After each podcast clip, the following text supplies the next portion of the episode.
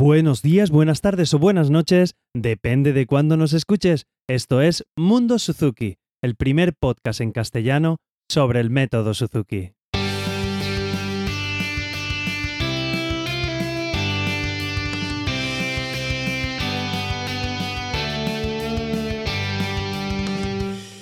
Hola a todos y bienvenidos a un nuevo capítulo de la edición de verano de Mundo Suzuki, el podcast donde hablamos sobre todo lo relacionado con Suzuki. Yo soy Carmelo Sena, profesor de guitarra Suzuki, y a través de este podcast me gusta compartir mi experiencia en el día a día como profesor y todo lo que aprendo sobre esta apasionante filosofía que es el método Suzuki.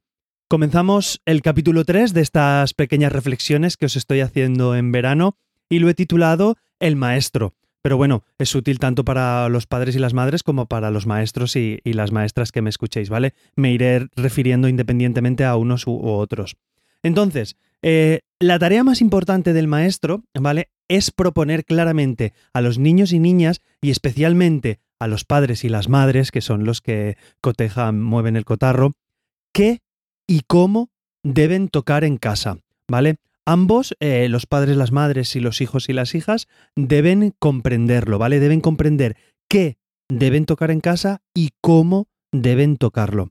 De hecho, Suzuki decía que conocer no es la habilidad, tienes que saber hacerlo. ¿Vale? Importante comprender esta frase. Podemos saber muy bien, no, no, no, yo lo sé perfecto, todo lo que tengo que hacer, pero, pero bueno, hay que saber hacerlo y en última instancia hay que hacerlo. ¿Vale? Entonces, eh, cosas que podemos hacer los profes, pues cuando hemos, dado esta, eh, cuando hemos dado esta pequeña explicación, pues ver que el niño lo ha comprendido y verificar que lo ha hecho, dejar hacer al niño y nosotros vemos si realmente ha comprendido qué y cómo debe hacerlo. Y lo mismo con los padres, se lo preguntamos, pero bueno, recibir ese feedback y dárselo a los padres, dárselo a los, a los profesores y los profesores recibir el feedback, ¿vale?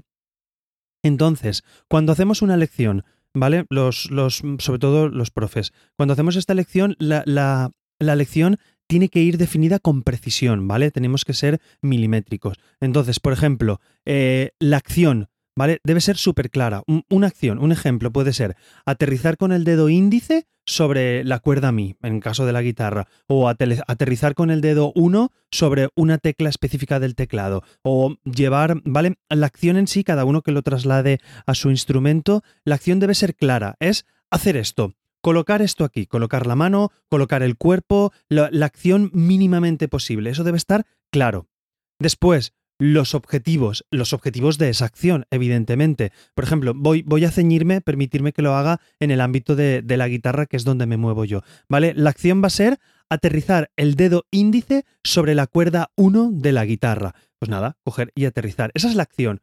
¿Cuál es el objetivo?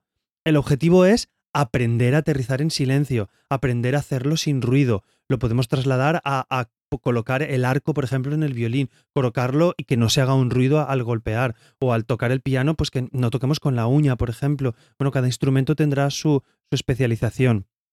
Entonces, la acción está clara, el objetivo de la acción está clara.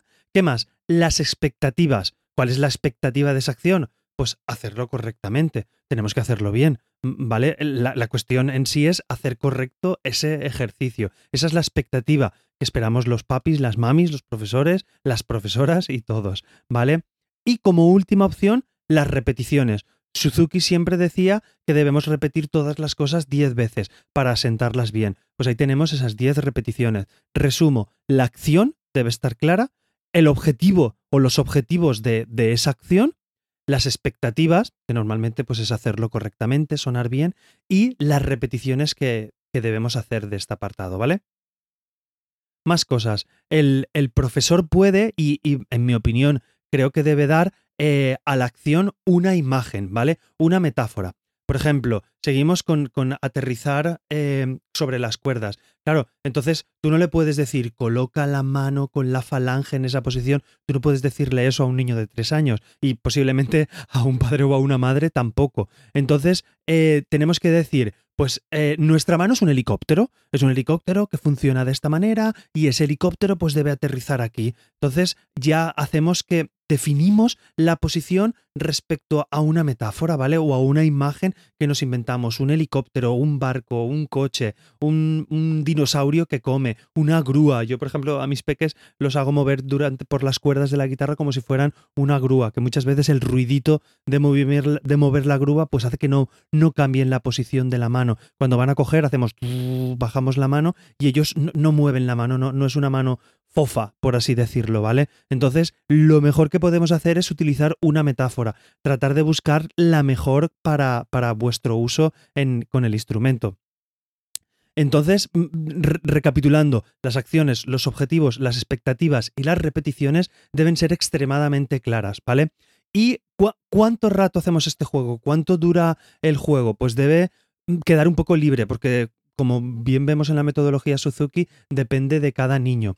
¿Vale? Suzuki decía que el juego tiene que terminar en el primer bostezo.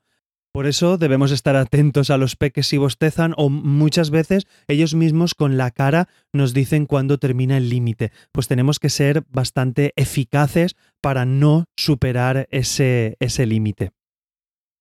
Con respecto a las expectativas de, la, duración de, de, digamos, las repeticiones o la duración del ejercicio, Suzuki dijo hacer lo justo. Nada, literalmente. Y claro, dices, bueno, hacerlo justo, pero ¿cómo hago, hago lo justo? Bueno, pues preparando a los pequeños eh, con acciones simples y claras, ¿vale? El lema del maestro Suzuki era stop, prepara y suena, ¿vale? Podemos decir para, prepara y suena, pero tengo comprobado que el para y el prepara pues no les suene funcionar a los peques porque se parece demasiado la palabra. Entonces yo utilizo el stop, prepara, preparamos la posición, y suena o toca en ese momento. Esa es la manera de preparar a los chiquillos y de hacer, de hacer, como os he comentado antes, solamente lo justo, ¿vale? Ni más ni menos.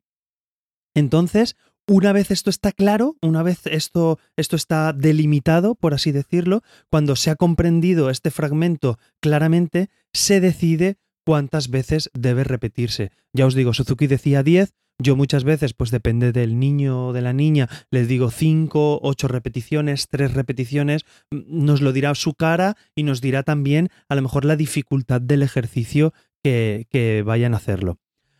Ahora, ¿hasta cuándo se repite? ¿Cuántas veces tenemos que repetirlo? Ya no lo digo en el mismo día, sino a lo largo de los diversos días, a lo largo del estudio en casa, ¿cuántas veces debemos repetirlos? Pues según Suzuki, siempre me ataño a él, hasta que sea fácil como decir hola mamá, ¿vale? Eh, vamos, tal y como ellos nos saludan por la mañana, o buenos días papi, o todo lo que dicen, eh, pues debemos llegar a este nivel de dominio. Probablemente en este nivel de destreza el niño ya seguirá sin mirar cualquiera de las dos manos. Em, en cualquier caso, es tiempo de dar a conocer esta capacidad, la de jugar sin mirar. ¿Vale? Cuando él ya sea capaz de que lo tenga súper interiorizado, podemos animar a, conocer esta capacidad de poder llegar a jugar sin mirar. Se, se sabe que el sentido de la vista influye sobre los otros sentidos e inhibe la memoria muscular o del gesto. Entonces os invito a eliminar el sentido de la vista y trabajar la memoria muscular, ¿vale? Yo hago un juego muy interesante que es cambiar la posición de la, de la mano en el mástil de la guitarra y tocar las canciones, todo para trabajar la memoria muscular y debemos ir inhibiendo otros sentidos y bueno, puede ser un juego divertido. Esto me enlaza con el, segundo juego que quiero daros de este, esta serie de reflexiones cortas de verano, que, por ejemplo, va, relacionado con esta actividad. Entonces, cuando consigan los peques dominar bien esta canción, los peques y, y, no tan peques, debemos tocar con los ojos cerrados y ver cómo suena, ver si lo tenemos dominado. ¿Cómo podemos hacer más el juego? Porque claro, una vez hecho con los ojos cerrados, podemos apagar las luces, podemos hacerlo mirando a la mamá y le dedicamos ese ejercicio a la mamá, mirando al papá, mirando al hermanito, mirando a un juguete. Bueno, hay una actividad, un curso que hace, hice hace un tiempo con Oriol en, en Barcelona, bueno, y me gustó un apartado mucho que delante de los niños pues colocaba muñequitos, pequeños muñequitos a los cuales les daba el concierto pues es una actividad que podemos hacer preparatoria para ellos. Ponemos pues sus tres peluches preferidos o los muñequitos Playmobil o Lego, lo que sea, o de estos de goma, ponemos el muñequito delante. Oye, vamos a darle un concierto a nuestro peque, pero debes estar mirándolo todo el rato porque si no, no se entera el, el, muñeco. Y así pues incitamos a los peques a que em, toquen sin mirarse las manos, ¿vale? Y eliminamos ese, el sentido de la vista y conseguiremos un dominio y, una, y un disfrute superior, que es lo que, lo que queremos conseguir. Y bueno, hasta aquí la reflexión de hoy. Espero que os haya gustado. Recordaros que hago un podcast nuevo que se llama Control Parental, que aquellos que os interese un poco las nuevas tecnologías con los peques, pues buscarlo en iTunes o en iVoox o en Spreaker y lo entenderé y, y lo podréis escuchar. Bueno, si no la web es controlparental.eu y bueno, espero que, que, os guste y me deis vuestra opinión. Y animaros a que en este podcast de aquí, en Mundo Suzuki, si os gusta, me valoréis en iTunes y que dejéis vuestros comentarios en la web del podcast que es mundosuzuki.net, donde también encontraréis otras formas de contactar conmigo. Y muchísimas gracias a los que me escucháis porque sin vosotros yo solo sería una persona aquí sola hablándole a un micro. Nada más, deciros buenos días, buenas tardes o buenas noches, depende de la hora que sea. Nos escuchamos en el próximo capítulo. Chao, un beso.